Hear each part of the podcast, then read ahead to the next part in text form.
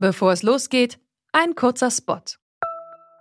Bald starten ja wieder die Grand Tours mit viel sportlichem Ehrgeiz, medialer Berichterstattung und leider auch mit schlimmen Stürzen. Die Teilnehmenden sind hoffentlich gut abgesichert, denn im schlimmsten Fall müssen sie ihre Karrieren beenden, weil der Sturz es unmöglich macht, weiterhin zu fahren. Aber nicht nur im Sport, auch in jedem anderen Beruf kann eine Berufsunfähigkeitsversicherung sinnvoll sein. Der digitale Versicherungsmanager Clark kann euch helfen, die richtige Versicherung zu finden und schlägt euch passende Versicherungen vor. Und wenn ihr euch die Clark App holt und zwei eurer bestehenden Versicherungen hochladet, dann schenkt euch Clark mit dem Code Antritt34 einen 30 Euro Shopping-Gutschein. Den Link findet ihr in den Show Notes.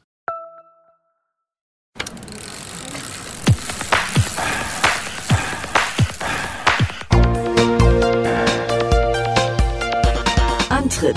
Alles zum Thema Fahrrad bei Detektor FM. Präsentiert von Rose, die Bike-Experten.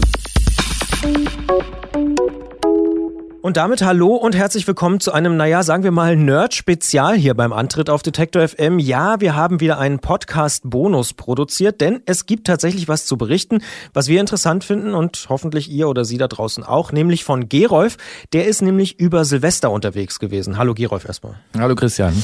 Ähm, wo bist du denn gewesen? In Kalifornien. Ich habe da äh, zu tun gehabt, habe für die Kollegen der Bike etwas recherchiert und ja, war damit am 30. Dezember fertig. Und wenn man am 31. zurückfliegen würde, dann würde man ins neue Jahr reinfliegen und das wollte ich natürlich nicht.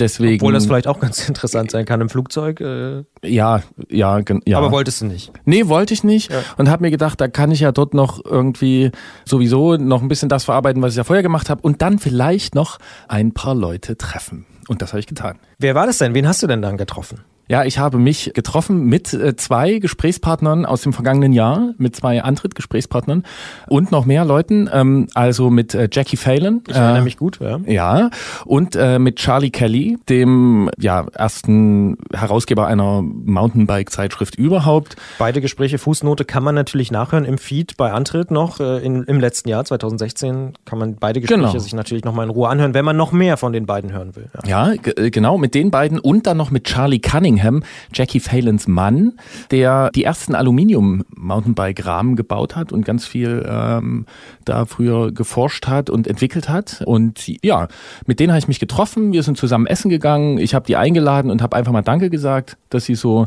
ausdauernd hier zur Verfügung standen und ja, war sowieso erpicht darauf, da mehr Geschichten zu hören. Und wir waren verabredet an einem Museum und zwar am Marin Museum of Bicycling and Mountainbike Hall of Fame.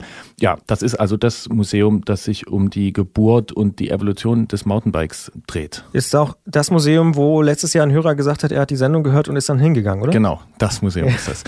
Wo ich dann auch im Podcast sagte, wer in San Francisco ist, der soll ins Museum gehen und da muss ich mich natürlich auch dran halten. Deswegen habe ich das getan. Klar. Ja. Und wie war es da? Ja, ziemlich großartig. ähm, also man sieht so Artefakte, mhm. ja, der äh, der Mountainbike-Geschichte. Man sieht also die originalen Räder, mit denen das alles angefangen hat.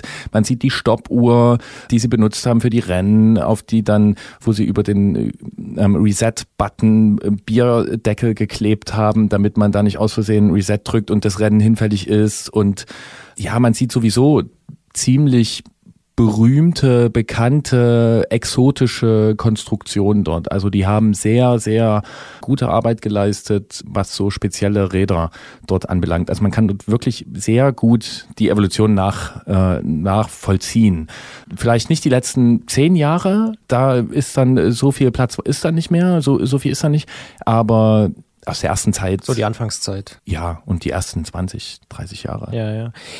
Jetzt bist du ja ein großer Mountainbike-Fan das, äh, und vor allen Dingen auch Geschichtsfan. Das hat man in den letzten Folgen und äh, Episoden ja eindeutig rausgehört. Ist das auch was für jemanden, der vielleicht jetzt nicht so ein wahnsinniger Geschichts-Mountainbike-Fan ist? Würdest du den trotzdem hinschicken in San Francisco? Ja, weil ich glaube, dass es immer gut ist, sich mit Geschichte auseinanderzusetzen, also um nachzuvollziehen, wie Dinge entstanden sind. Das geht mir auch mit anderen Themen so, also auch mit Themen, die mit dem Fahrrad nichts zu tun haben, ähm, weil man dann mehr versteht und auch, weil das so wahnsinnig charmant ist, dass dieses Museum von den Leuten betrieben wird, die das damals auch gemacht haben. Ja, also der, ähm, der Chef, sie nennen es Curator, also der Kurator, mhm. ähm, ist Joe Breeze, der die ersten zehn Rahmen gebaut hat. Der war leider nicht da, aber die Leute machen auch die Führung. Ja, also man kann dort wirklich mit den Leuten sprechen, die es getan haben, die am besten Bescheid wissen. Was ich krass fand äh, in dem Zusammenhang ist, dass sie das alles freiwillig machen. Also das ist das Bay Area, ne? da sind die Kosten relativ hoch. Sehr ähm, hoch, San Francisco. Ja. Sehr hoch, gerade auch da im Norden. Also das ist halt nördlich von San Francisco in Marin County. Man fährt über die Rote Brücke und dort ist es sehr schön. Deswegen wohnen dort viele Leute, die äh, ein schön dickes Portemonnaie haben. Und ähm, da haben die also ziemliche Kosten und machen das, wie ich das verstanden habe, komplett ohne, ja, ohne Gehalt, also Volunteering. Und äh, da muss ich dann schon mal sagen, äh, wo ist denn da die Industrie? Also das kann eigentlich nicht sein, dass die Leute, die es, naja, für uns so den Boden bereitet haben und die es angestoßen haben, dass die dort das machen, ohne da irgendwas zu bekommen. Die haben deswegen jetzt keine schlechte Laune, die haben sehr gute Laune.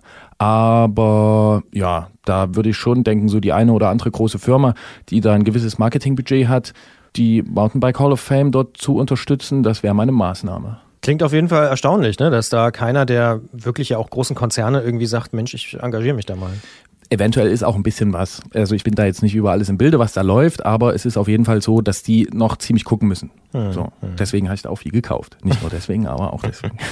Was habt ihr denn da gemacht? Also durchs Museum gelaufen, aber was sonst noch so? Ja, genau. Wir sind durchs Museum gelaufen. Es gab eine Führung. Ähm, Charlie Kelly hat also eine 80 Minuten Führung gegeben und äh, dieser. Nur für dich? Nee. Äh, es war noch einer dabei, ja. Also für zwei Personen. Ja, genau. Ja. So, also wir waren auch verabredet dafür und äh, diese Führung habe ich aufgenommen und diese Führung ist auch Anlass dieses Nerd-Spezials des Antritts auf Detektor FM, denn sie wird am Ende unseres Gesprächs, werden wir die dranhängen. Ja, wir waren essen, wir haben die Führung gemacht, äh, wir sind noch ein bisschen in Fairfax rumgelaufen, weil der Ort auch so langsam äh, versteht, was da eigentlich für ein Fund auch ja vor Ort ist. Da gibt's also so ein kleines, naja, so ein kleines Memorial-Ding ja, also mit so. Ein Fahrrad. Nee. nee. nicht nur ein Fahrrad. Das ist wie so eine Sitzecke und so eine, wie sagt man, so mit Tonplatten, die, die bemalt sind, ähm, so eine Sitzecke gestaltet und so eine Mauer und dann sind dann da ähm, die Leute auch teilweise drauf abgebildet. Das ist eigentlich ganz süß gemacht. Mhm. Da sind wir noch hingelaufen und dann war ich verabredet äh, mit Jackie Phelan und zwar zum Radfahren. Mhm. Ich hatte glücklicherweise und ähm, gut geplant meine Radschuhe dabei und ein paar Sachen. Und dann sind wir tatsächlich. Äh, also nur Schuhe und Sachen und hast gehofft, dass es ein Fahrrad gibt? Ja, ich oh. habe ja vorher auch schon was gemacht. Ja, ja. Da habe ich die auch schon gebraucht und ich mhm. habe gedacht, so, du nimmst sie mal besser mit. Mhm. Und dann äh, bin ich also auf einem Cunningham mit Dropbar. Ähm, wer mich ein bisschen näher kennt, weiß, dass das jetzt ziemlich mitten ins Herz trifft. Sind wir Rad gefahren zum Bontempi Lake. Das ist einer der Stauseen, so ein kleiner Stausee da unterhalb des Mount Tem. Also man sieht den da sehr schön. Da, wo alles angefangen hat mit äh, Jackie Fane. Und wenn man mit Jackie fährt, dann muss man natürlich auch ein Wombats Sit-In machen. Also ne, die Wombats, die Women's Bicycle and Tea Society. Ich war da also einer der wenigen männlichen Gäste. Äh, und wir haben ein, zu zweit ein Wombat-Sit-In gemacht, haben Tee getrunken, haben ähm, Kekse gegessen, sind noch ein bisschen da rumgefahren, haben uns vor den Rangern versteckt, die da das zumachen wollten. Und äh, ja, das war ganz großartig. Und, Klingt auf jeden Fall interessant, ja. Ja, und das war dann auch noch nicht, ähm, noch nicht genug. Wir sind dann wieder runtergefahren ins Tal, fast im Dunkeln und sind dann zu den beiden nach Hause, also zu ihr und Charlie Cunningham. Und dort habe ich mich dann, naja, eine halbe Stunde so durch Charlies Werkstatt bewegt. Und das war schon auch wirklich bewegend aus zwei Gründen. Also er hatte 2015 einen Unfall mit dem Rad und daraufhin ähm, danach sowas wie einen Gehirnschlag ist also sehr ähm, beeinträchtigt jetzt und man kann noch mit ihm reden, aber er kann nicht mehr alles, er hat, er kann nicht mehr auf alles so genau zugreifen, begrenztes Blickfeld, begrenzte Aufmerksamkeit. Das war schon auch, ja, traurig, so ein bisschen. Andererseits aber auch schön, weil man auch gesehen hat, dass er dann immer mehr in das Gespräch reingekommen ist und sich gefreut hat, ähm, so dass jemand da war und über das Interesse und dann ist das halt diese Werkstatt, in der er das alles gemacht hat. Und ich habe das feste Vorhaben, dort mit einem guten Fotografen hinzugehen, mhm. weil er auch so ein so eine krasse Art hat, das alles zu dokumentieren. Das heißt, da sind ganz viele kleine Boxen und er schreibt oder hat da dran geschrieben, was das alles ist und wozu das eingesetzt wird und was man machen muss, damit man das richtig benutzt. Also als wäre es vorbereitet für jemanden, der mal sich damit auseinandersetzt. Und äh, ja, also dort ging's los mit Aluminium äh, und äh, Mountainbike-Rahmenbau. Und der hat ganz, ganz viele Sachen da ausgetüftelt, äh, hat für Specialized Reifen gemacht, hat Wilderness Trailbikes mit Steve Potts äh, am Anfang ähm, gegründet und gemacht, hat mit Santur ganz viel gemacht. Also eine absolute Konstrukteurs-Koryphäe. So. Und äh, ja, da gab es dann viel zu entdecken noch an dem Abend. Mhm. Jetzt hast du, ich erinnere mich, in der Sendung auch von einem Baumhaus gesprochen. War das auch Teil des Trips? Ja, genau. Das Baumhaus war auch Teil des ähm, äh, kleinen bescheidenen Anwesens von äh, Jackie Phelan und Charlie Cunningham. Ähm, ich wusste, dass es das gibt. Jackie hatte mir das auch schon mal geschrieben und äh, ich habe dann auch da drin geschlafen. Also es wurde dann eine Heizdecke angeworfen ein paar Stunden vorher und es war dort auch nicht so kalt, wie es jetzt hier gerade ist. Also es waren, weiß nicht, 10 Grad oder so. Und dann habe ich in diesem Baumhaus ganz wohlig, bin ich da eingeschlafen, habe Silvester verschlafen, also es war natürlich völlig egal, weil es war alles sowieso schon Höhepunkt. Und am nächsten Morgen habe ich noch gefrühstückt mit den beiden und habe mich dann ins Auto gesetzt und bin nach Berkeley gefahren und dort habe ich den Kollegen Jan Heine getroffen. Ach. Wir haben nicht am Morgen des vorherigen Tages zufällig beide festgestellt, dass wir dort in der Gegend sind und haben uns dann spontan verabredet. Und dann haben wir dann noch mit seiner Frau zusammen, haben wir noch einen schönen Tag verbracht und haben, das ist eine weitere gute Nachricht, das nächste Jan Heine Sommergespräch für den Antritt haben wir schon, ähm, haben wir schon gesagt, dass wir das machen. Und das war auch noch sehr schön. Sehr gut. Ja, es klingt doch nach einem wirklich guten Jahreswechsel. Im Baumhaus anstatt im Flugzeug und dann noch Jan Heine getroffen. Absolut. Ja. Jetzt bist du ja aber auch, du hast es schon angesprochen, mit einer Sounddatei zurückgekehrt. Du hast diese Führung da aufgenommen. Ähm, was erwartet uns denn und die Hörer? Ja, also es ist eine 80-minütige Führung ähm, durch dieses Museum. Ähm, Charlie sagt, wenn Joe Brees das macht, dann dauert es drei Stunden. Bei ihm nur 80 Minuten. Also die kurze Version sozusagen. Genau, es ist die Kurzversion der Führung. Ich habe in den Online-Artikel zu diesem Gespräch ein paar Bilder aus dem Museum gestellt, weil ähm, na, hier Radio mit Bild und so heißt dann Fernsehen und das machen wir nicht. Deswegen äh, muss man sich das alles vorstellen. Die Führung passt aber auch deswegen gut, weil die Exponate sich über 200 Jahre ungefähr ziehen. Also es geht los mit dem Beginn der Fahrradgeschichte. Also schon im Prinzip jetzt wieder 2017 Fahrradjubiläum. Genau. Passt zu unserer Januarsendung, mhm. zum Gespräch mit Herrn Lessing mhm. und ähm, passt sowieso. Ich finde seine Art, es zu erzählen, sehr schön. Ich hoffe, es stört niemand, dass ich ab und zu dazwischen quatsche. Wir hatten auch schon ein bisschen was getrunken. Und ja, ungefähr bei Minute 20 geht's dann los mit der Mountainbike-Geschichte und da sind viele Anekdoten drin, ähm, lustige Sachen, die er da erzählt. Und er gibt auch Antwort darauf, warum irgendwann Schluss war mit dem Repack-Rennen. Das fand ich auch ganz interessant. Mhm. Und ja, also da kann man einfach mal reinhören, das genießen und wer zum Mountainbike vorspulen will, Minute 20. Ich empfehle aber natürlich, das in voller Länge zu genießen. Hier also die Führung durch das Marin Museum of Bicycling mit dem Mann, der dabei war bei der Geburt des Mountainbikes, Charlie Kelly, Veranstalter der Repack-Rennen sowie Gründer und Herausgeber des Fat Tire Flyers, der ersten Mountainbike-Zeitschrift überhaupt. Viel Spaß!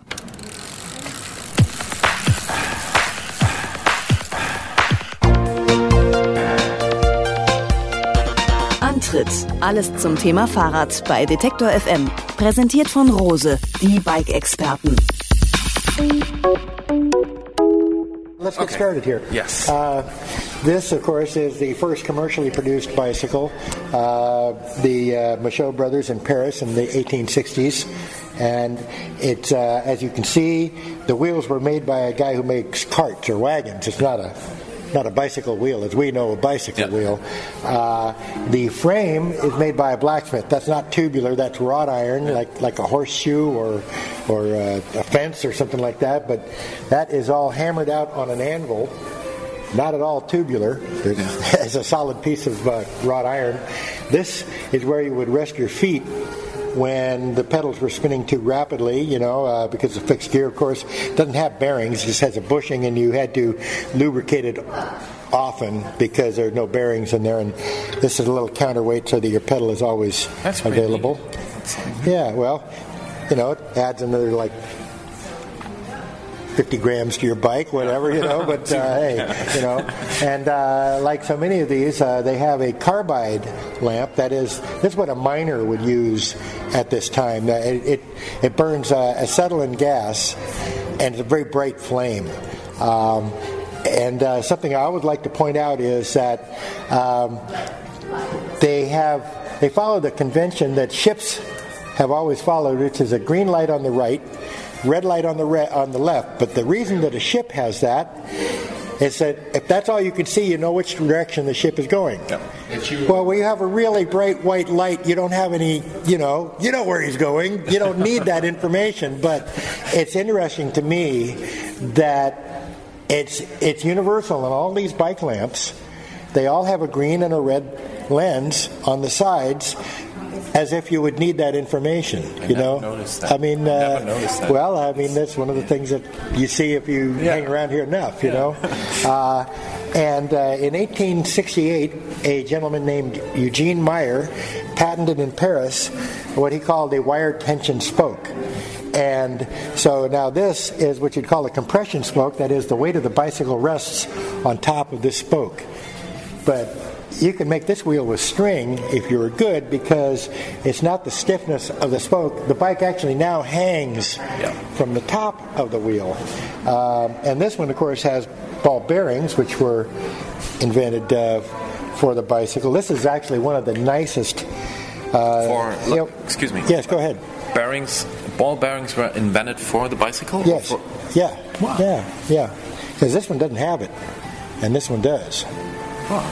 So, uh, and um, because it really, okay, uh, backing up here, there were only, before the bicycle, there were only two subjects that required high precision machinery guns, because the military wants guns that are so identical that you can take parts from one. I mean, if a gun maker makes one at a time, you can't Yeah. use the parts uh, interchangeably. But the military wanted interchangeable parts because they wanted a standard weapon. And so guns were the first real precision machining. After that, sewing machines. Because sewing machines are very precise machine, a lot of very small, precise parts. And of course, the sewing machine was invented in the 1850s, okay? Well, this comes along another 20 years later or so. And here's another need finally another need for very high precision machinery. But uh, but a locomotive is maybe the a blacksmith could make a locomotive, you know. But this, like a like a rifle or a sewing machine, is a very very precise machine. And so, it inspired a whole new, uh, you know, interest in precision machinery. Now, this one, because it's from 1886, when uh, these bikes were on their way out. Uh, the this bike was these kind of bikes, what we call a penny farthing or a, or a, a, well, there's high wheel or whatever, but ordinary is what they would call these bikes then. But uh, um, from about 1870 to 1886, 87, that was the whole period that these bikes were popular. And uh, this is just such a beautiful example of Victorian, you know, uh, as an architect, you have to appreciate the design here. Almost no straight lines anywhere. The spokes are straight, but nothing else is. And uh, and these beautiful, elegant curves. That's where you put your feet when these pedals are spinning. The height of refinement. Yeah, yeah. I mean, Put- this- you put your feet on the handlebar. Right, because for two reasons. One, the pedals are spinning so fast, and then second, stopping the the wheel is not really a challenge. Stopping the rider is a challenge because here is your your center of gravity is right over this, and so if you and it does have a, a brake, but if you lock that brake, everything else just rotates around the wheel, and so if you have your feet up here, you have no guarantee that you will land on your feet. But if you don't have them up there, it's guaranteed you're landing on your head. So, uh, So and in fact, they uh, they had a term called taking a header, and that means going over and landing on your head. Now, uh, these bicycles, because the uh, the bigger the wheel, the further down the road you got every time you turn the pedals. The the racing bicycles of this era the top racers were like basketball players. Very, very, they were the tall, tallest athletes. And unlike basketball, there's plenty of short guys can play basketball. But there were no short guys that could be great racers because the only thing that mattered is how long is your leg. Because the longer the leg, the bigger the wheel you could ride, and the higher the gear you had. Now, Joe Breeze tells me when these guys really got rolling, the back wheel would lift up. I mean, and that means you're absolutely vertical over the center of gravity there.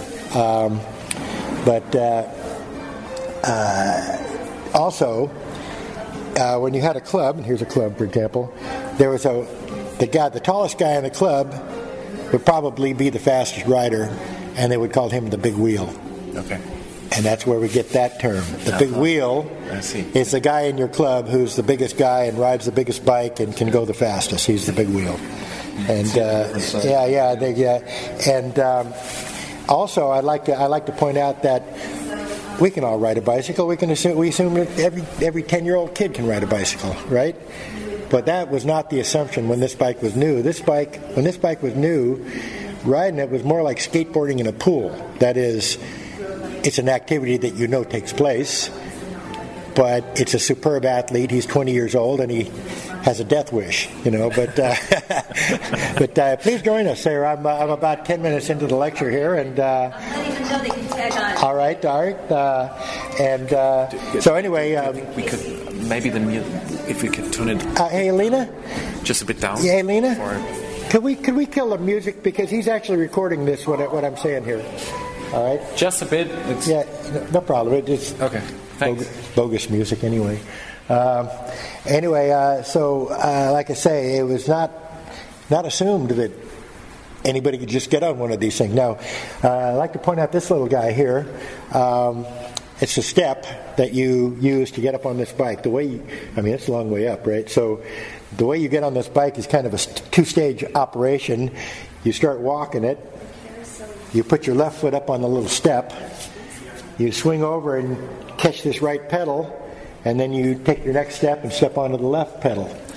And one of the things that I found out uh, researching all this stuff is the guy that came up with this little guy, this little device, didn't patent it.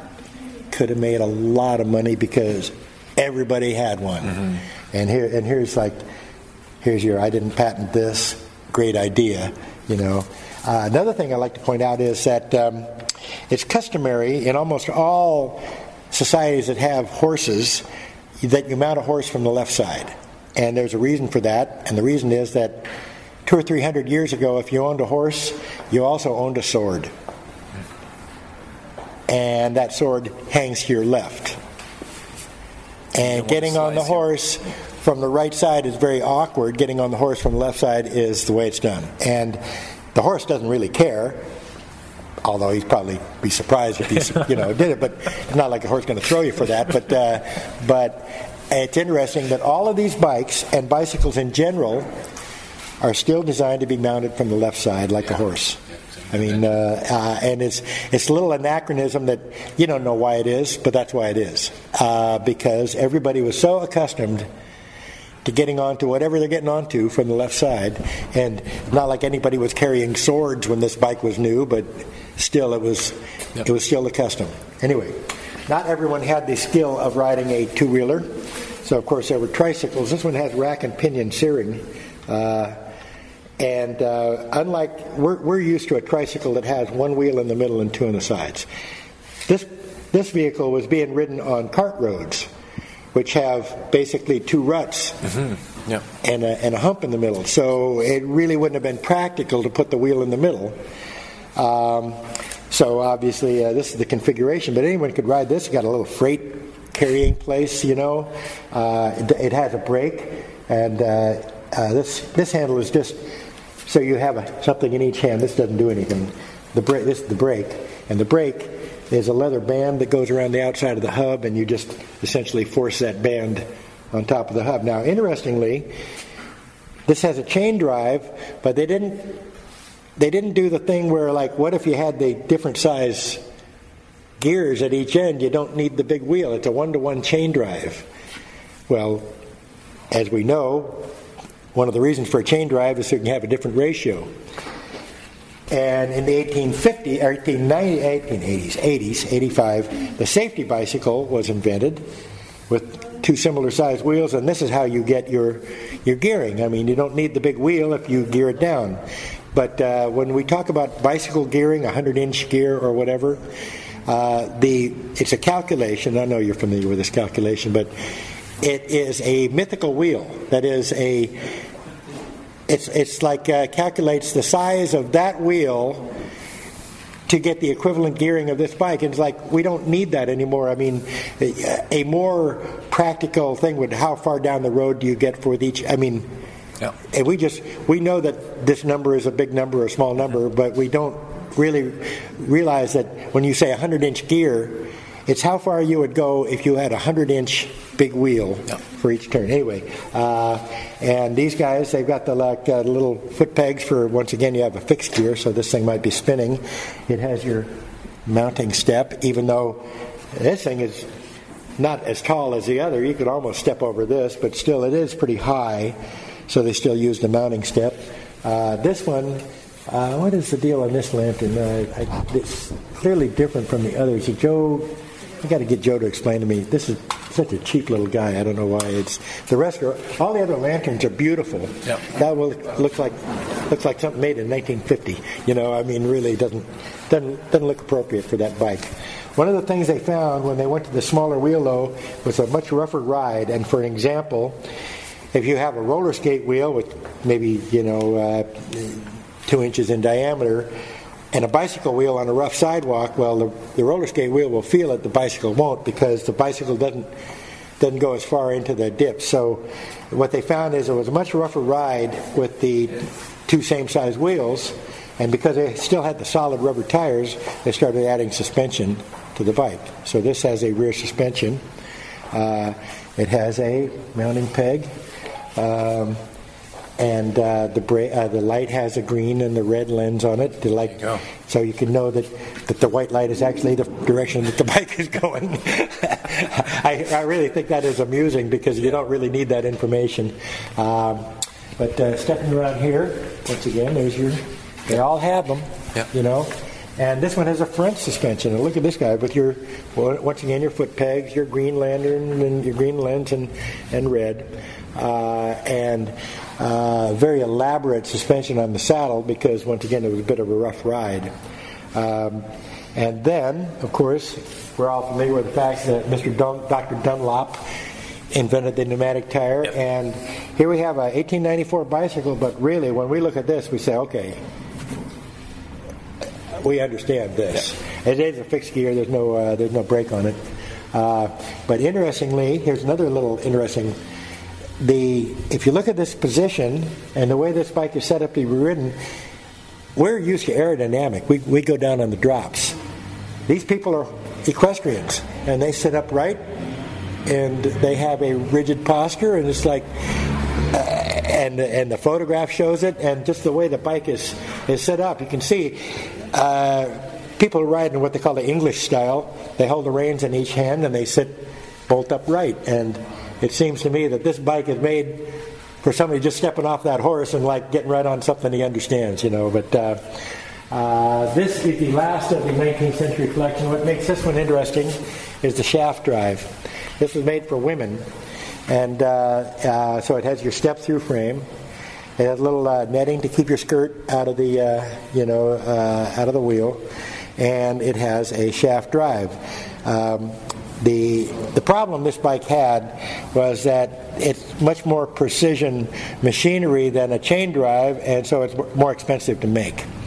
Second, chain drive is like 99% efficient. This is about 85% efficient because you have to turn your force twice, and so uh, and then so what you have here is a bike that's less efficient and costs more. Not a really good uh, you know marketing tool.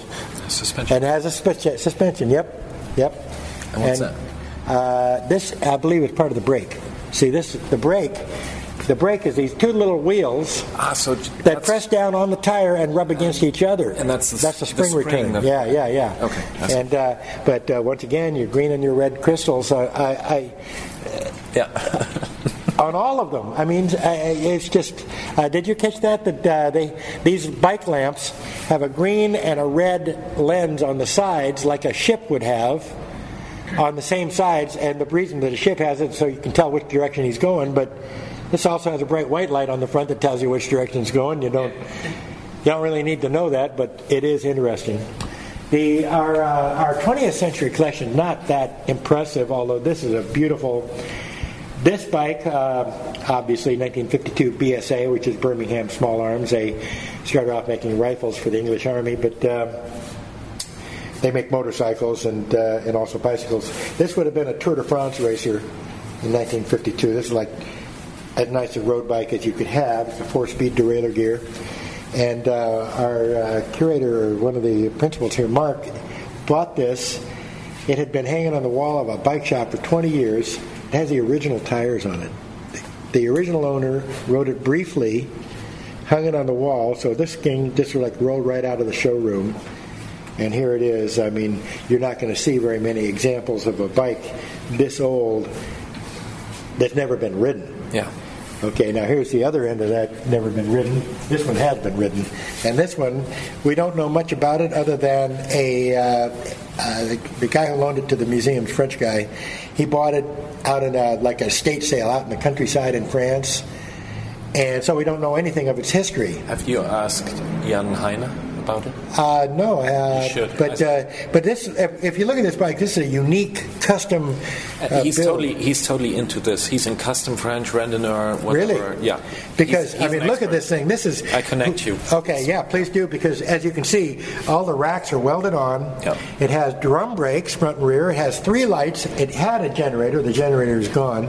Uh, and uh, the guy covered the whole thing with electrical tape. Looked like he stopped a bullet at some point because I don't know how you do that, but uh, he it took a pretty good shot right there.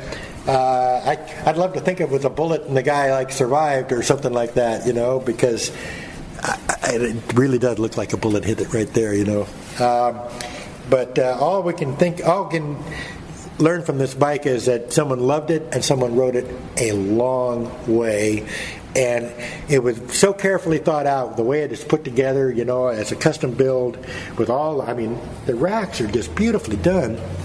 And uh, so, but yeah, if we could find out more about this, because we don't even know who made the frame, it might be a Sanger, uh, but the guy covered up all the information. You, so you don't know you don't know the book, the books he wrote. Uh, those I'm not, it's probably in the library here, uh, but I'll have to look at that. I'll you know. connect you. It's But uh, like- but yeah. you can see this is really a special Yeah. special bike, and I wish I knew something of its history because the history is certainly going to be very interesting. Yeah. Uh, boy, I, this is new. I hadn't seen this one before. This this must this must have just been recently added. It's clearly uh, one of the earliest uh, Schwinn Varsity's uh, first multiple gear American built bike. So that's Uh, what when people. I mean, talking to people about, about bikes in America, Yeah. they al- always always mention the 10 speed. So this is what they refer. Well, uh, the uh, although when you say uh, ten speed, look at look at the difference in the front Okay, gears there. Like Okay, forget you that. got It's eight. Uh, yeah, a, Yeah. it's a Yeah. it's a fifty-two and a fifty. I mean, what is what is what's the point of the, those front rings there? Just I mean, you you know. Uh, but uh, anyway, this would have this would represent the very first derailleur-equipped American-built bike, but by uh, by European standards. Uh, so, so here's your front derailleur, uh, and here's your rear derailleur. Yeah. So, uh, I mean, they hadn't got to the point of putting them in the same place. But anyway, uh, that that came in here since last time I was in here. Track bikes really have looked like that for 100 years. And uh, but uh, this is what we used to wear when I raced bicycles, and we would call, we, we called these the hairnet because they would keep your hair from getting messed up while you fractured your skull. Right. You know, but uh, was, that was legal racing equipment in the 70s, and I rode one. I, ro- I wore one. Um, this is what bikes looked like when I first first started riding bikes, and this would have been the holy grail of what we wanted when I first started riding. Uh, I had to settle for a Colnago. That's pretty good. um, and uh, of course, we had a bike club, Velo Club Tamalpais. Joe Breeze, our curator, was a member, and he took the Albert Eisentraut frame building course. At the time, Albert Eisentraut was the most prominent American frame builder, and he taught you know, taught people how to build bikes, and in the course of taking the course, you know, when you like a two three week course, and at the end of it, you had your bike. You know, So that's the one he built. he built the bike, yeah, and Wow. and uh, this would, if it's not his first bike, it's one of his first two or three, you know, uh, but. In fact, it's a standard road bike of the era. I mean, it's just, it doesn't break any new ground. It's just a beautiful job, you know. Um, uh, but it uh, represents the first, uh, you know, Joe's first foray into building bikes. Now, nice in- thinning. Like Oh yeah. You really oh, filed that come down. on. That's Joe is Joe. I tell people, you know, if I disagree with Joe, I know I'm wrong.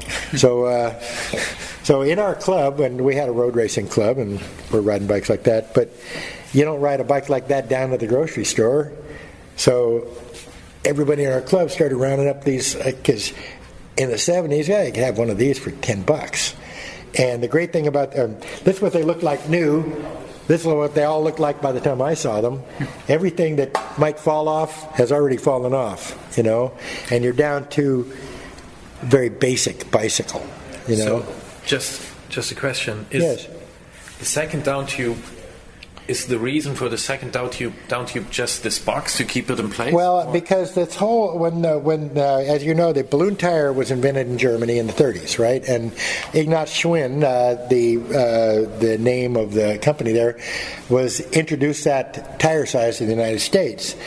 Um, and as a selling tool, they made the bikes to look like a motorcycle.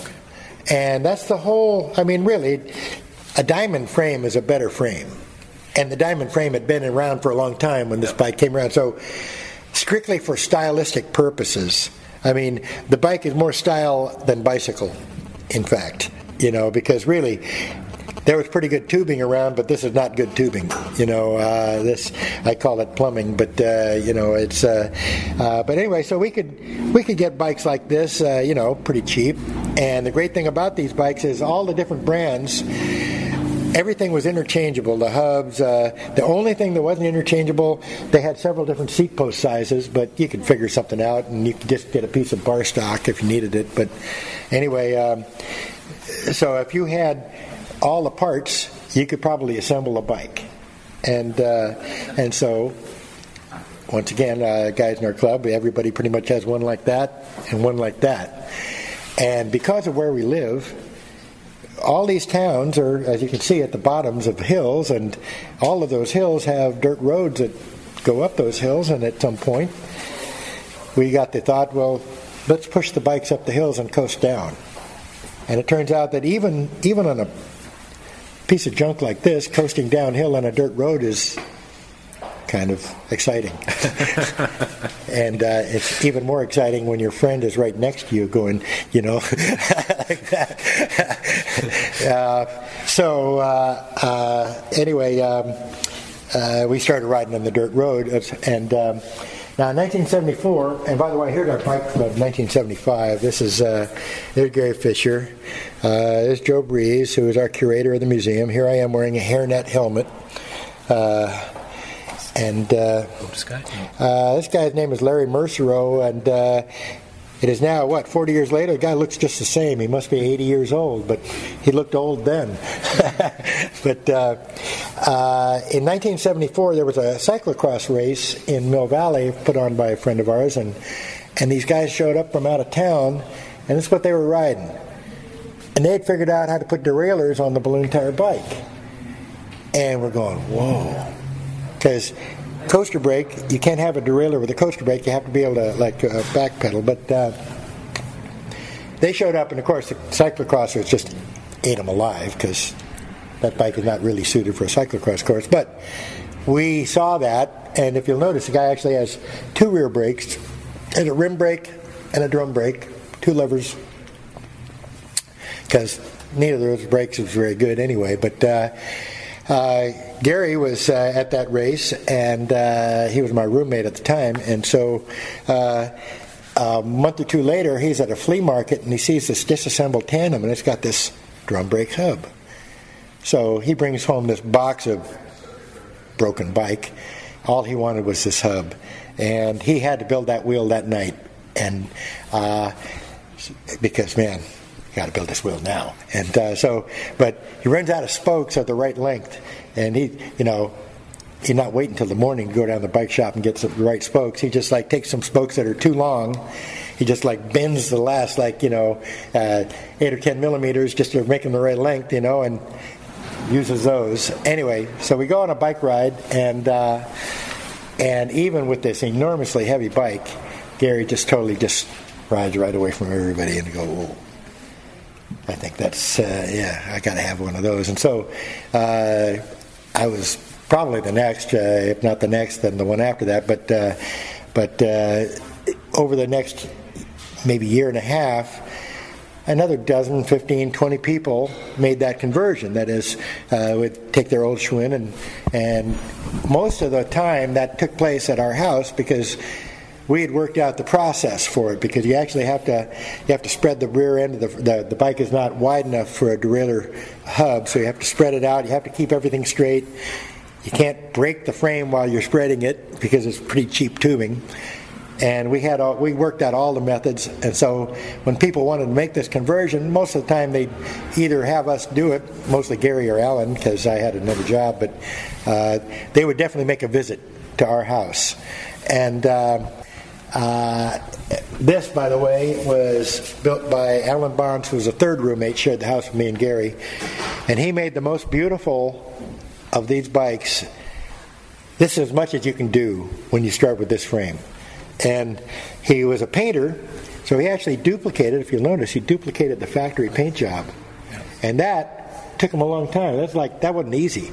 Uh, and. Um, Anyway, so in 19, uh, as, as 1976 progressed, uh, our rides were getting bigger and bigger because more and more people had these kind of bikes, and and so here's a typical ride would be, well, all the towns are at the bottom of the hill, so the ride starts go, by going up, and at some point you're at the top of whatever you're going up, and uh, we would sit around and you know uh, drinks and throw the frisbee around or whatever, but uh, at some point on every one of these rides, somebody would start moving toward his bike.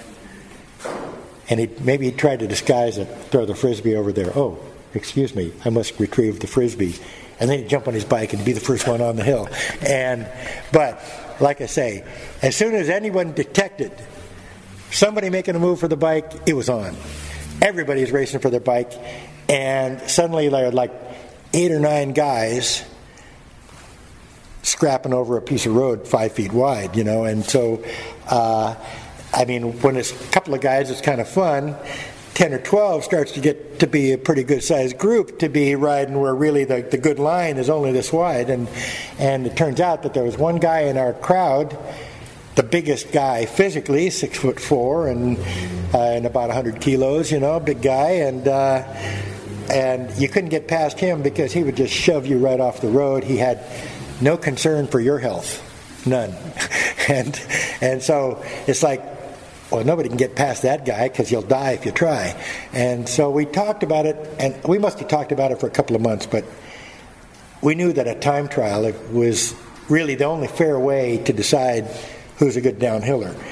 Uh, and but the logistics of putting on a time trial on a downhill uh, kind of complicated because we didn't have radio communication or anything like that. So we got a couple of clocks, and uh, and we synchronized the clocks, and then we sent one to the bottom uh, of the hill and uh, one left one on the top, and with an agreed-on starting time, so the guy at the bottom would know when the person coming past him. Anyway, we figured it out, and we had a race, and there were like six people. That was October 21st, 1976, as you mentioned. Um, and we thought, you know, well, okay, this will settle the argument. But it turns out there's a reason why they play 162 baseball games every year, and the reason is it's fun to play baseball. if you play baseball, it's fun. If you ride bikes, riding downhill is so much fun. Okay, yeah, it's a race, but losing that race is almost as much fun as winning it because you still get the course to yourself and you can have goals. I mean, I was not going to beat Joe Breeze, but I might be able to improve my own time. I might, I might be able to, to challenge one of my other friends, you know. But there are reasons beyond just winning the race to ride the race. And so it turned out that it was so much fun that five days later we did it again. And here we have this is a copy of the results of that uh, race five days later. It is uh, October 26, 1976. And here's all the people that showed up. And uh, let's see, Ariel and Junior are dogs. and they would follow their owners down the hill. Say, hey, we timed them too, no problem, you know. And uh, but you can see that. Uh, okay, and then four days after that, I mean, this thing was going to be a one-time thing. Well, within ten days, put on three races, and here we are. Our third race, which is only nine days after the first race, now Kenny Fuchs, Jerry Brule, these guys all showed up. These are from other another town. These are guys from.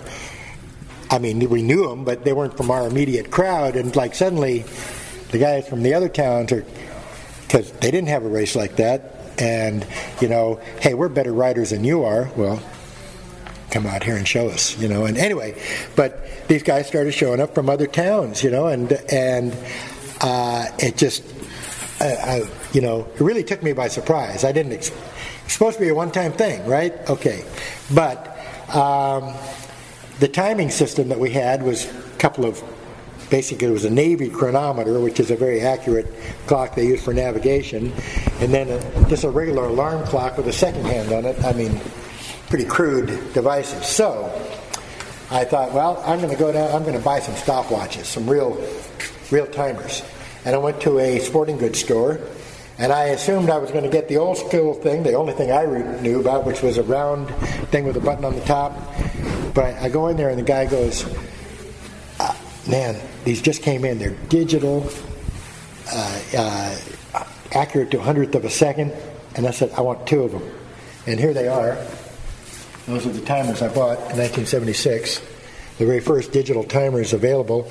I taped uh, bottle caps over the reset switch so nobody could like accidentally cancel. I mean, it would be disaster if yeah. somebody lost the time, you know. So we we protected it from any re- accidental resets, and uh, and those are the timers. And so from about the fifth race on, uh, uh, that was that was the timing. Those are the timers used, and. Um, uh, so it, it's hard to describe how much this took over my life but it took over my life and the lives of, well, Joe, everybody looking for a secret weapon. Joe's secret weapon was to draw the map. Now, he compiled this map. The actual artwork was done by another guy, but uh, but Joe did this map so he could name all the corners because even though the road kind of goes in a, a direction, all of these turns are blind turns. You can't see around the turn, but they're not they're not a real tight radius. So if you if you know in your head yep. how that turn opens up, you can maximize your time. So that's why Joe was drawing this map so he could. He, he wanted to memorize this. He gave him each turn a name, and then he memorized a sequence of names so that he could like maximize his own performance. What's what's the the story behind Vendetti's face? Uh, well, Mark Vendetti is the guy who's in that back room, and uh, uh, well, if you saw Clunkers, did you see Clunkers? Of course. There's a scene early on where the guy has, they're bandaging a guy who's uh, got yeah. blood streaming down his face. Okay, I see. Say no more. okay, so um, uh, and so we started this uh, this racing in 1976, and um, my problem with these bikes was that I only get about six months out of one of these. Uh, and uh, the reason that they would break under me, not because I jumped them, really, didn't. These bikes weighed a lot, you know, 20 or more kilos, and they're pretty heavy. So you don't jump them. But for me, they would always fatigue, and then they would separate right there for just from from the mental fatigue because I'm a big, strong rider and riding much longer distances than yeah. maybe they anticipated the much smaller child would ride that bike. But anyway, and every time I broke one, it was like a pain to go out. First, you have to find another frame, then you have to like move all your stuff over.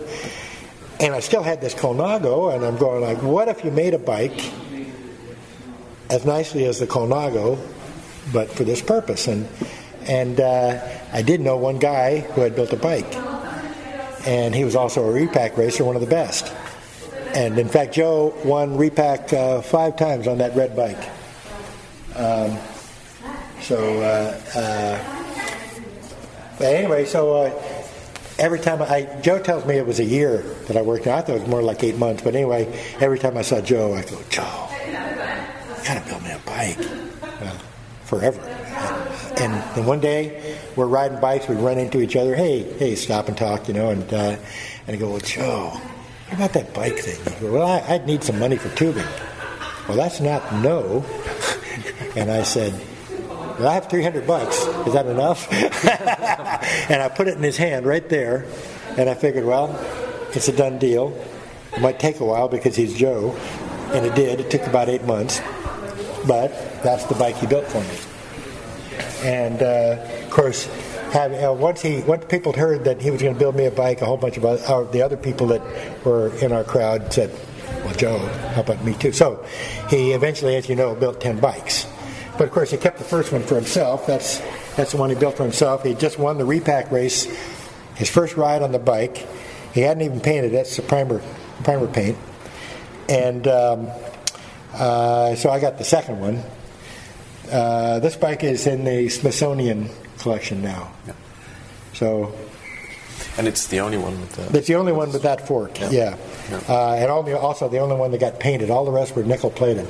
Uh, and he he actually had Cook Brothers make the forks for uh, for these bikes. Um, but uh, uh, the this is number two. Number ten recently sold for thirty thousand dollars, and and that was owned by a guy you never heard of. I'm pretty sure mine's worth more. I'm not going to find out because it's going to stay right there. Um, but uh, uh, now Gary did not get in on that run of Breezer frames, and uh, in 1978 we took them out to Crested Butte. Joe and Gary and Wendy and our, our I mean Joe and I and Wendy were riding Breezers, and Gary was still riding his old Schwinn. So we did the Crested Butte ride, the gnarliest ride any of us have ever been. Have you been to Crested Butte at all? No. Okay, well, it's seven miles, what's that, about uh, 13, 14 K, uh, K of downhill, and the rocks are, the small ones are grapefruits, then watermelon and bathtubs, you know, and so uh, uh, the roughest ride any of us have ever been on. And so we get into Aspen, and Gary's riding around on his Schwinn, and, uh, and some kid said, oh, do a wheelie, and Gary snaps the handlebar right off his bike. Right after doing this insane ride, and Gary goes, well, that was a message, you know.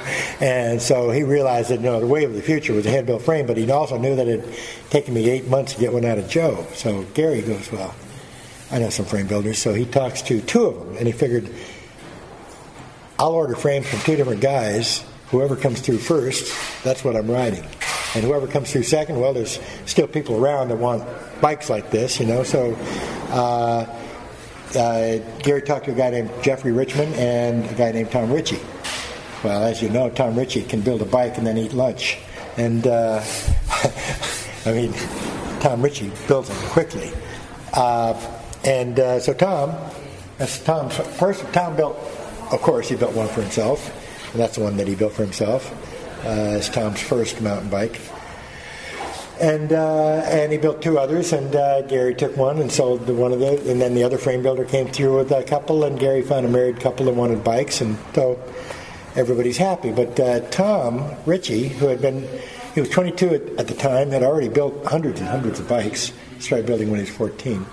Um, had probably built as many as I had got by then, but. Uh, uh, he thought, wow, when I build a road bike, a guy comes in here with like five pages of this angle, this length, this, you know, every road bike I have to study for like, you know, a day before I can even build it, you know, but mountain bikes, I can build two sizes, cut all the tubing sets one day, and just start welding them the next because they'll all be the same. And then I'll make one jig that'll always have the same angles and everything, and uh, and I can make five of these for every road bike that I could make, and even if they sold for half as much, I'm making five times as many. But so, so anyway, uh, Tom, on his own initiative, uh, built nine more bikes, and then he found out that where he lives in Palo Alto, the market there was no market. The market was all here in Marin. Only guy he knew here in Marin that was tied to, well, he knew Joe. Joe had actually showed him that bike.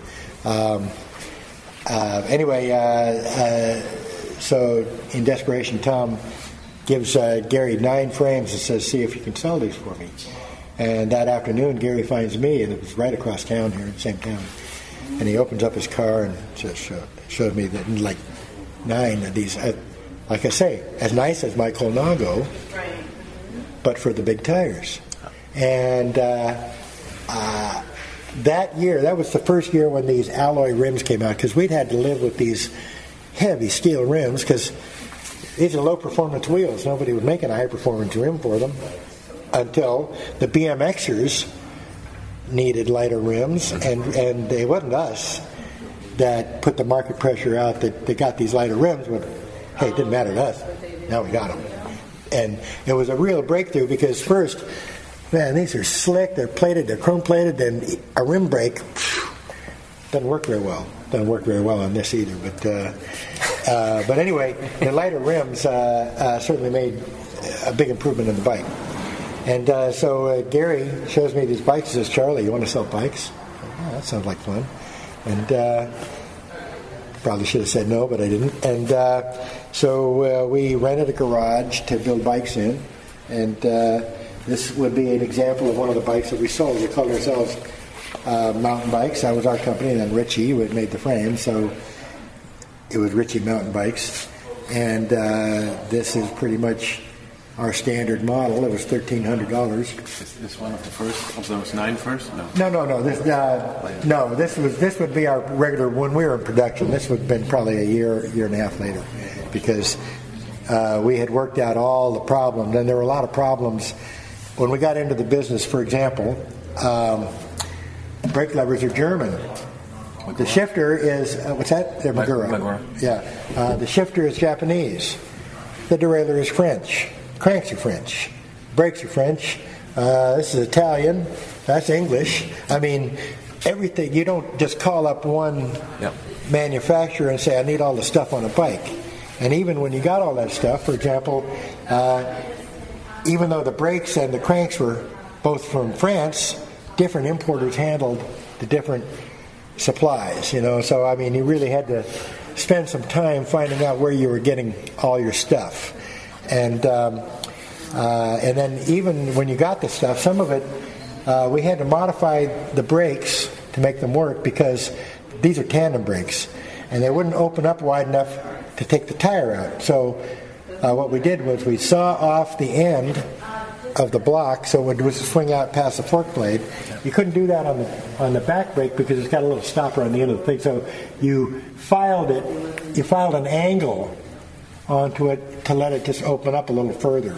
But I mean, it's just an example of everything required special treatment. Now, uh, this has. Uh, uh, it feels like a motorcycle brake cable. We we started making our own brake cables because, uh, as I said, I mean, even these these are not very good brakes at best.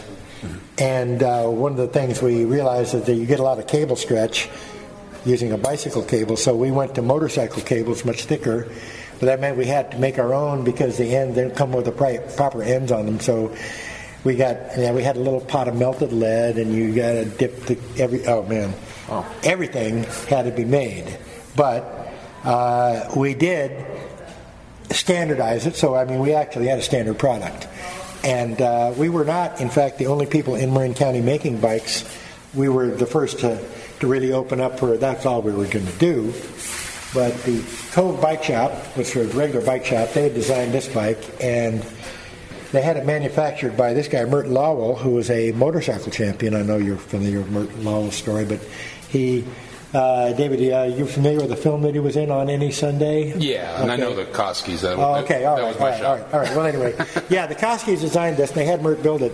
Uh, but it is kind of a bogus design. It's not bad downhill, but it's so far back that uh, when you start going uphill, it's like you're riding a recumbent. The cranks are almost in front of you there, and so terrible climbing bike. Not bad for descent. It's pretty long wheelbase, but Uh, not a really good general purpose bike.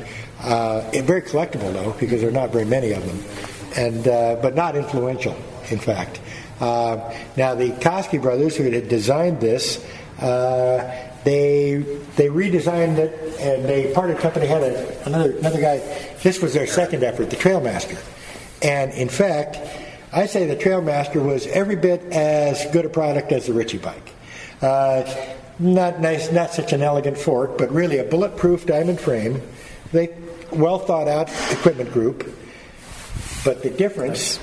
And they, the uh, those are the Koski, uh, Koski dropouts, Nice which is really Really nice. that is a and uh, let's see, does it have it on the front? Yeah, on the front. You know, uh, Joe Joe is a really big fan of these dropouts. Uh, a really innovative uh, product, but only 53 of these were made in about three years because they had big production. You know Dave Garut at all? Uh, you know he was the guy making the bike? Yeah, I know of him. I don't know. Anyway, uh, uh, and the problem, I don't know what the problems were because I wasn't part of that, but, uh, and they were at this time, they're kind of a competitor, so you're not going to let, let you in on too many of what, I mean, I know all the guys, but we were competing for that market. Uh, but really, it's a beautiful design. This is a bulletproof bike. I mean, it, uh, but uh, they just had production problems and and so people realized pretty quickly that if you ordered one of these bikes, you're going to wait eight or nine months for it, and that's your whole season. Yeah. If you went down and saw Gary and Charlie, you could have a bike in a week, you know, and so uh, that was. If we had a marketing advantage, it was the fact that we we're hooked up with Tom Ritchie because Tom Ritchie had figured out production to the point where 53, that's a month production for for Tom Ritchie. I'd probably knock out more than that in a month because he had streamlined his production so well. But uh, anyway, now Charlie Cunningham, as we just had lunch with, that was his. This was his first personal bike. Now Charlie, he rode skinny tires on all the trails, and he he was not a downhiller. He was not. He didn't hang out with the. I mean, I knew Charlie, but he was not. Charlie not a very social guy. He didn't go in the club. He he prefers. He's a loner. So anyway, he rides in the hills, but only when the alloy rims and the lighter BMX, uh, uh, like a snake belly BMX tire, when they came out, he finally built a, a 20, a 26 inch bike. And that's the bike. And then Charlie, it's got all kinds of little personal things like little toe flip so that you can you step into the clips here. You can like flip that back with your see the little guy on the so you, so you can step in. He's got a little chain guide to keep his chain from coming off here. And add an extra spring to his derailleur uh, to give a little more derailleur tension. I mean, he bent his seat post a little. I wasn't happy where that seat is. I don't have to rebuild the bike to bend the seat post, you know. But uh, uh, I guess he was unhappy with where he, where the seat wound up. Oh well, I just bend that thing, you know. But uh, anyway, that's Charlie's personal bike. Reflects. Oh, and uh, handmade brakes, of course. Yeah. Roller cams. Do you know what the thing underneath the the top tube right in front is? Uh, yeah, well, that's just the hook that it's hanging on. okay. okay. Sorry. Looks like the same material. Yeah, so yeah, it's- Yeah. Okay. So, uh, and now in 1981, of course, uh, Specialized uh, had brought out this tire, the stump jumper tire, and we were buying a lot of those. And uh, then they called us up and said, uh, "Hey, can can I buy a bunch of bikes uh, for my employees?" So we sold Specialized four bikes, and six months later, ta-da! and uh, it is such a close duplicate of the Ritchie. There's no, I mean, he didn't duplicate a Trailmaster.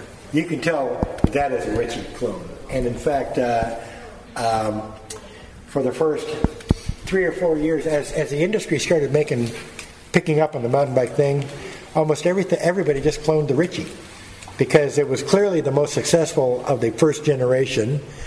And no one else no i mean no one had enough experiment experience in that realm to want to add their own ideas. Look we got something that works here. Let's just use this. But as of course as they more people rode and and, and influenced the industry there, we got a lot more uh, you know a lot of uh, new innovations that came along and but uh, for till about 84 pretty much every mountain bike that you saw was going to be a copy of a ritchie Uh, but what was great about uh, the the mountain bike movement that one of the things that really impressed me is that. Uh, all kinds of people started making bikes in garages. I mean, you can you can make a bike frame in a garage. You can't make a hub or a rim. I mean, you can make a hub. You make, can't make a tire. You can't make a rim in a garage. But so you got to buy that stuff. But making the frame, that's something that you can do. You know, if you learn how, you can do it. That's and an so, interesting perspective. yeah, and so suddenly, all these little garage companies, uh, you know, Ibis and Ye- well, Yeti wasn't exactly garage. They had a big BMX uh, uh, Yeah. uh, shop there, but uh, but Salsa and Ibis and uh, uh, various other uh, Moots, uh, and to some extent Chris Chance, but Chris Chance was he was a big production guy. But anyway, but but road bikes didn't do that. There was no certainly people were passionate about road bikes, but not to the point of learning how to build them. Now, in 1980, Scot Nicol went to uh, Crested Butte with me and Gary and Joe and a few others, and uh, when he w- came back, he said, "I have to learn how to build bikes." Clearly, Scot Nicol learned how to build bikes, but you know, you wouldn't go to a road race and come back and say, "Oh, I to learn how to build road bikes." Maybe it's because he couldn't buy them. That's right. That's right. Because there's a yawning, empty market, you know, and uh, uh, and the road bike thing. Well, for one thing, it's not a mass market. I mean, yeah, people want them, but they want them one at a time, you know, and they want you see it come they have to be very special, you know. But anyway, but uh, so we have you know salsa, and uh, I mean, oh, by the way, there's Jackie's three-time national championship uh, bike. Is this Otto? That's Otto. Oh, ah. And uh, Jackie has added all of her. Uh, The wombat. She, yeah, yeah. Well, anyway, uh, but uh, that's an example of uh, now. Uh, Ross Shafer had worked for uh, uh, the tandem uh, Santana tandem company and had been a frame builder there. But he, uh, when he got into mountain biking, he just like broke away from Santana, and that's the one he built for his wife. And he's no longer married to her, so now we have the bike. But uh, uh, but that's why it's such a beautifully done job. I mean, that's just, that's everything that Ross Shafer could think of to do for a bike, you know. Uh, now, Steve Potts went to New Zealand with uh, Joe Breeze, and uh, they came by Gary and me, and uh, Joe had built the frames, but Gary and I got all the parts for him, you know, and uh, and so uh, Steve Potts and Joe Breeze went to New Zealand, had a great time. Steve Potts comes back and says, "I got to learn how to build bikes." So he learned from Joe and Tom Ritchie, who were good people to learn from. And uh, that one was, I believe that was his entry in the Handmade Show. I don't think it won anything, but I believe that was uh, built for the Handmade Show. It's a replica. Uh, no, I, no, actually, I wonder if it was earlier bikes, but he has, he has shown that at the Handmade Show. Uh, now, this one here, now in uh, 1983, Gary and I parted company. Um, and in 1984, Gary and Tom Ritchie parted company, and uh, Gary started having his uh, other people make his frames. Uh, this was made by a guy named Craig Smith in uh, Sacramento, but what's interesting about this one is that Joe Murray rode it to the national championship in what was it, 85. Uh, so that that's another national championship bike there. But as you know, as the 80s progressed, people started adding their own ideas, some of them really bad ideas, and here's one.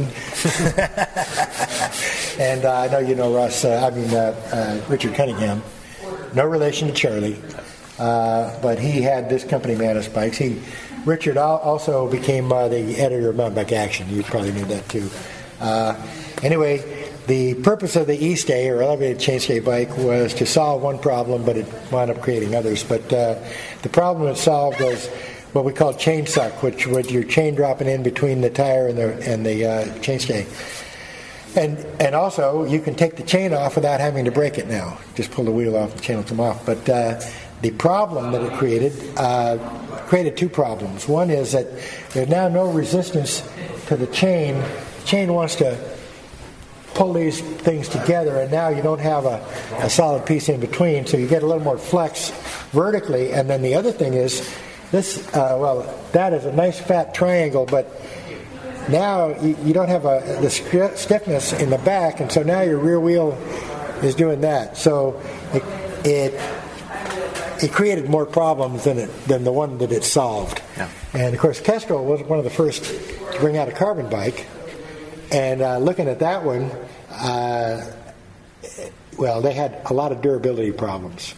But, uh, you know, interestingly, I, I was talking to Joe about this bike, and I said, well, I know where it's going to snap off. It's going to break right there. And he says, yep.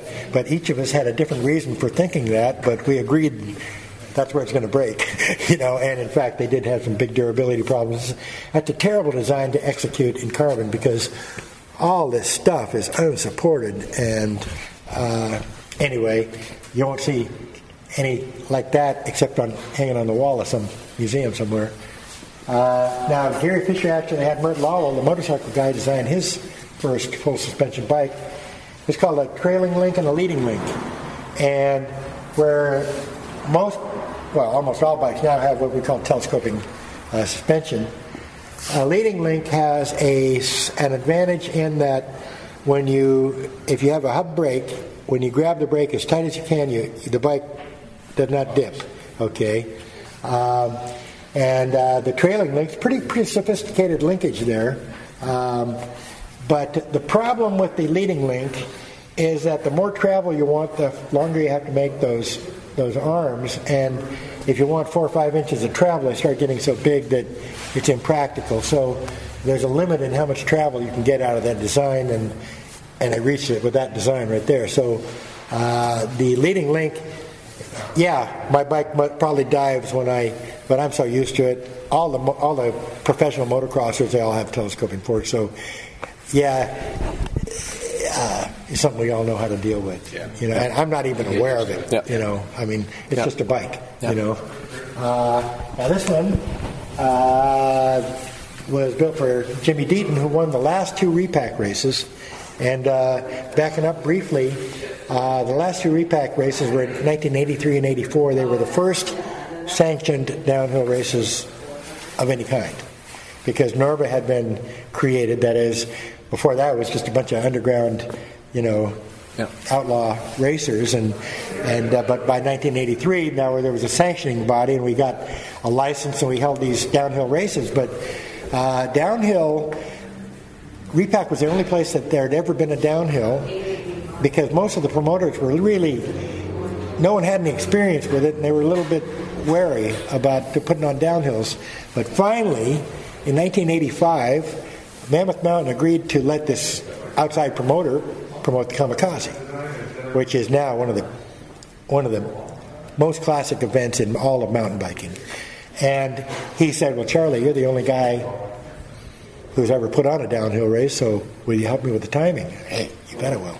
And uh, and so uh, he put on the Kamikaze, and uh, uh, it was such a raging success that Mammoth Mountain, the ski resort, they said, well, we won't need your services next year because it's our mountain, and we're we put on ski races all the time. We have all kinds of timing equipment.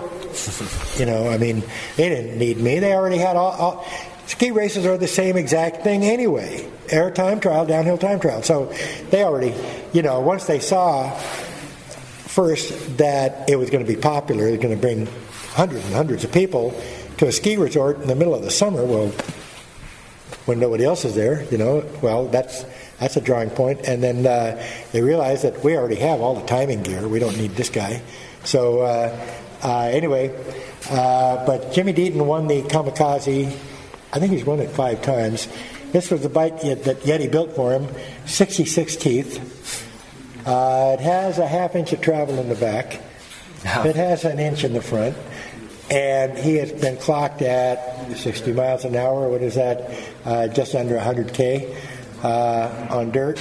Uh, because Mammoth Mountain, of course, starts at 11,000 feet. There is no air resistance at all. Uh, it's, have you ever ridden at high altitude? I mean, it's, it's really amazing. You go to Tahoe, and even on the level, you're riding one gear higher than you would, you know, down here. Yeah. Because uh, the, you're you're about 15% less air resistance, you know. Um, I rode up at Mount Ashland and it was yeah, yeah, it's like it's it's amazing. Wow, you feel like until everybody else passes you that we're going to pass you anyway. Yeah. But uh, uh, now, Doug Bradbury, now, the, the the bicycle guys had no experience with uh, with suspension. All the traditional guys, Ritchie and and even Fisher, Fisher had to call a motorcycle guy to design his suspension. Smart smart move because you wouldn't want Gary Fisher designing your suspension. But uh, anyway, Doug, Doug Bradbury was in fact a motorcycle guy, and he did design his own suspension, which is all telescoping. But uh, unlike a modern suspension, uh, this it, this whole thing rotates as one piece. Uh, where everybody else they they're putting another pivot in here uh, because uh, your your your hub moves through an arc. What you really want it to do is go straight up and down. Uh, but anyway, very innovative guy and uh, very influential with the suspension stuff because he could actually build the bike and the suspension and. Uh, the motorcycle guys could do the suspension, but they couldn't build bicycles, or most of them couldn't. And uh, this bike here, I keep telling Joe, let's put something interesting in this place here because this bike is not interesting at all. This is a design that came and went in about a year and a half. And once again, it doesn't have the extra pivot, so it does it.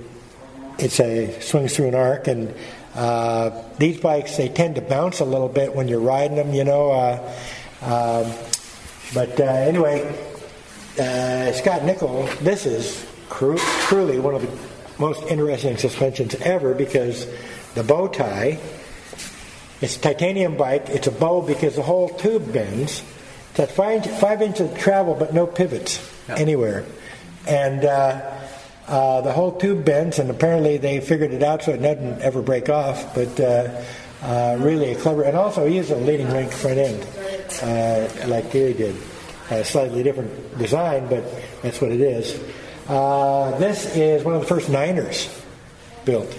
And uh, the Niner came around because this guy, Wes Williams, he, I mean, I remember him talking to me in the 80s about bigger wheels, but he finally took a, a regular road rim, which is bigger diameter, and he finally talked someone into making a tire for him, you know, and then, then he built the bike around that, and as you know, 29ers were popular briefly, and now we're back to a 650B, but, uh, but anyway, that was one of the first ones built, Moots. Uh, and uh, this is another, uh, this doesn't have a pivot, the whole back end bends, you know. Uh, uh, but anyway, Moot's a very, one of the very first companies in Colorado making, making bikes. This bike uh, belonged to uh, Miles Rockwell, who was the 2000 World Downhill Champion. And uh, what's interesting, several interesting things about this bike. One is that it's not a direct drive. If we watch the tape, the reason the tape is on there, that chain ring is not driven directly by the crank arm. What the crank arm does is the crank arm. Uh, let's see, what does it do? It drives. Uh, it drives a shaft on this other side, which drives this, which drives this, which drives this. So they're stepping. They don't have a 66 tooth chain ring. They're stepping it down three times, and uh, uh, that's so they don't have to have all this stuff up here in the way. But uh, what? Okay, so Miles Rockwell was a world downhill champion, but not on this bike. He was a world downhill champion on that bike over there, which has the traditional. Go over and look at it here.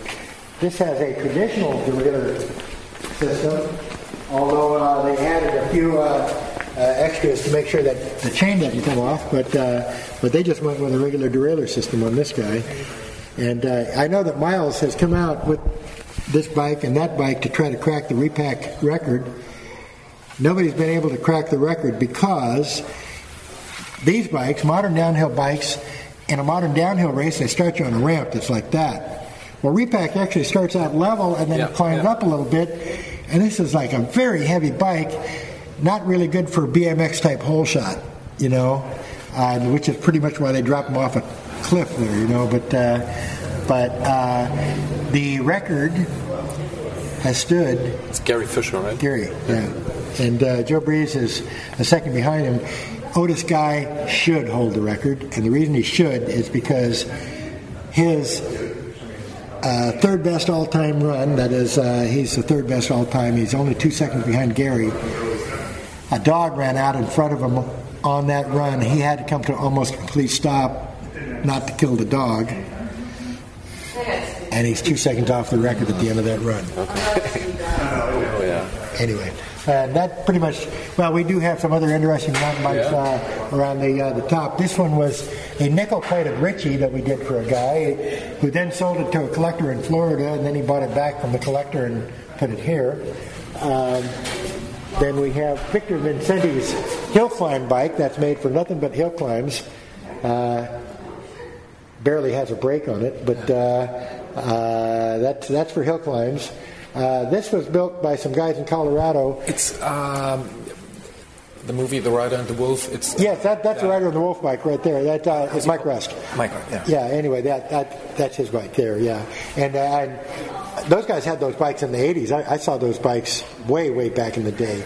Um, and that, of course, is a fat chance. Uh, and Chris Chance was pretty much the Tom Ritchie of the East because, and uh, to say that he has a cult following, his cult following is more passionate than Tom Ritchie's cult following, and Tom Ritchie has one too. But, but the people and uh, Chris Chance, Tom Ritchie is a bit, he's kind of cold. I mean, he's like he's a mechanic, and that's what he is. Uh, um, I ran into Chris Chance. Of course, he was in Boston forever, and then he just got out of the bike industry for you know and disappeared. And I was in a hippie health food store in San Rafael, and here's Chris Chance giving massages. And I go, Chris, do you know who I am? He goes, Gary? No, no, that's not right. Uh, you know, Charlie, yeah, yeah. Yes, Chris. Massage in Santa Fe. Anyway, Chris is a great guy, and he lives here, and, uh, and he just and, he uh, kind of returned. Like yeah, he did. He's, uh, he's bringing out the Yo Eddy again. Uh, I'm not sure the market is there for it, but his fans love him so much, they will certainly buy some of those bikes. You know, but uh, I, I think Chris is just one of the most genuine, humble, capable. I mean, he's he's a lot like Joe Breeze in the fact that like, the guy doesn't have to tell you anything about himself. You know, he's interested in you, and uh, and Joe is really the same way. I mean, you if you didn't know that Joe was a, world class bicycle designer, it would take you a while to find that out from him. Yeah. Anybody else will tell you. By the way, of course, Joe is a world famous bike designer. The first bike he designed was the one that I spent a year begging him to do, and I hope you appreciate that, Joe. of course he does. Come on, we are. Yeah. There's like no one that I admire as much as I admire Joe Breeze. So, uh, okay, gentlemen, I'll open the floor to questions. This, by the way, is the uh, Vincenzo Nibali 2014 Tour winner. $15,000 disposable bike. I mean, and I tell people this is a machine built for a professional athlete who is followed by a carload of spares and mechanics. You know, I mean, you don't need this bike. Um, you said that the last two repack runs have been NORBA sanctioned. yes. And um, is there a reason you stopped?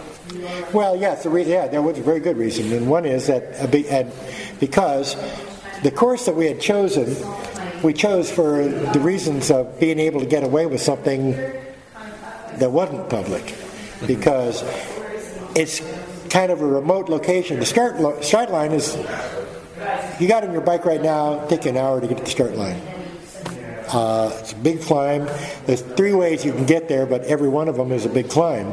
And um, and uh, but when you finish, have you been on repack at all? Yes. Okay.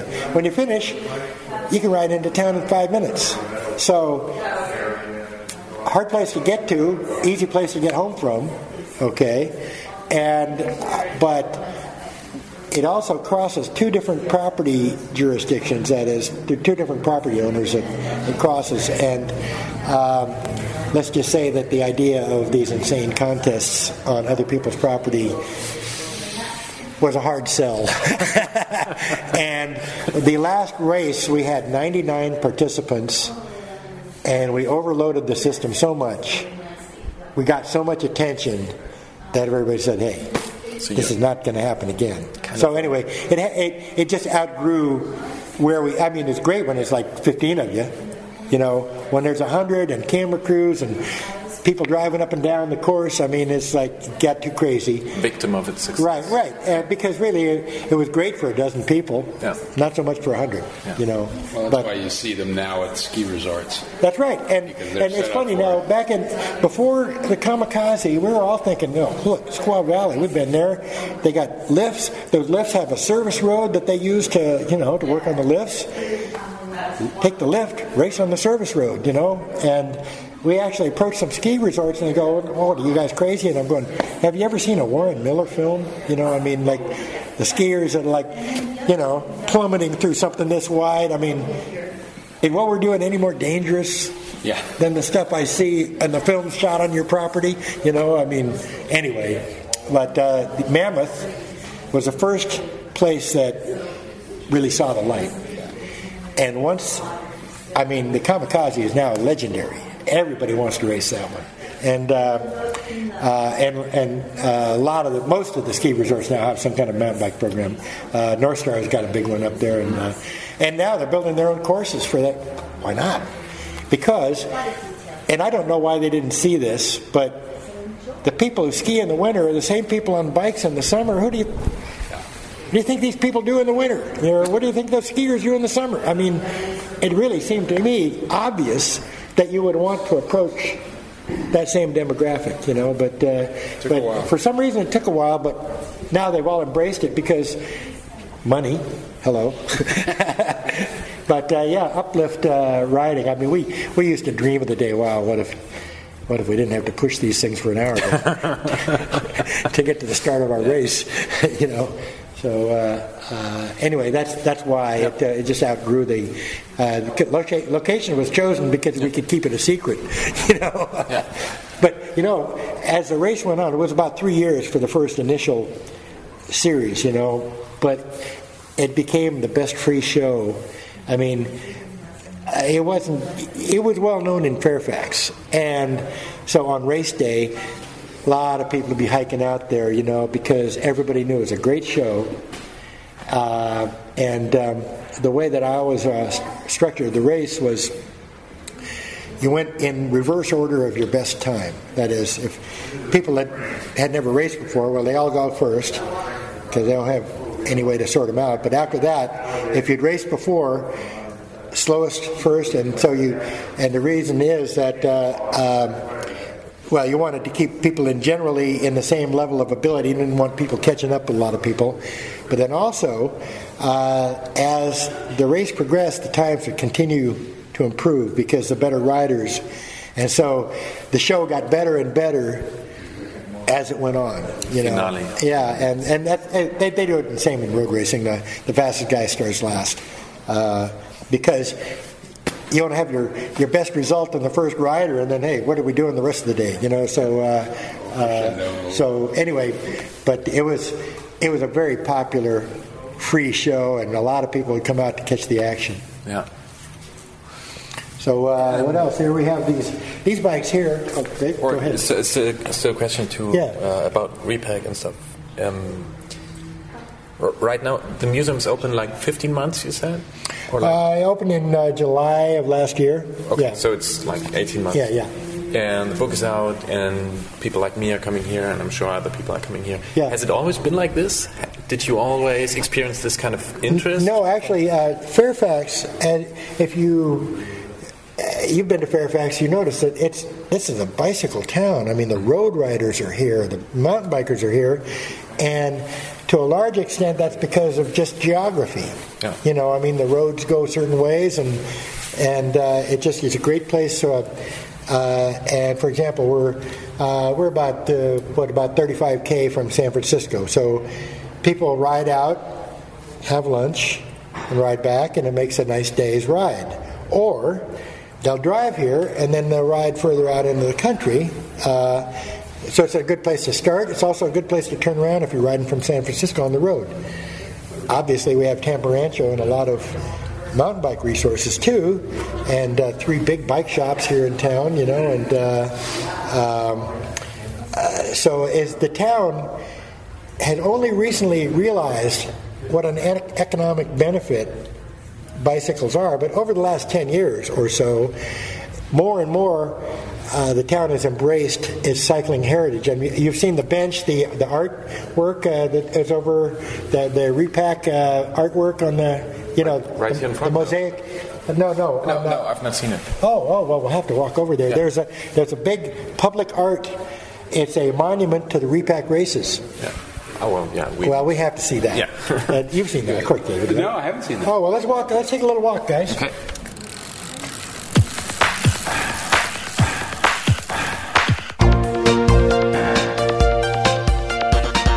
Antritt. Alles zum Thema Fahrrad bei Detektor FM. Präsentiert von Rose, die Bike-Experten. Und das ist es dann auch gewesen, unser Nerd-Spezial hier im Antritt bei Detektor FM. Ich sage danke, Gerolf, für diese Eindrücke und für diese doch sehr interessante 80-minütige und doch so kurzweilige Tour und äh, das Mitbringen dieser Töne. Ja. Ja, äh, ich bin dankbar dafür, dass ich dort sein konnte. Bringe sowas gerne mit.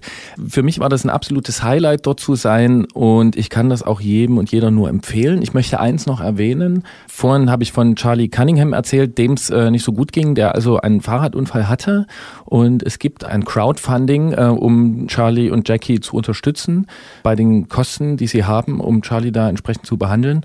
Ich werde in den Online-Artikel äh, zu diesem Beitrag, äh, werde ich nochmal den Link stellen, da kann man sich gern beteiligen.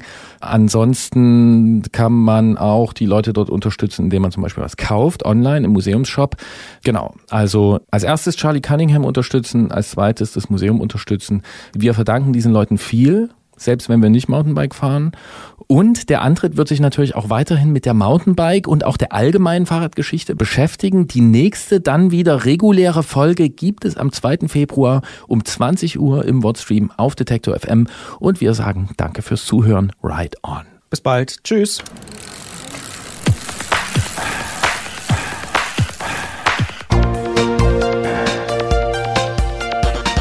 Antritt. Alles zum Thema Fahrrad bei Detektor FM. Präsentiert von Rose, die Bike-Experten.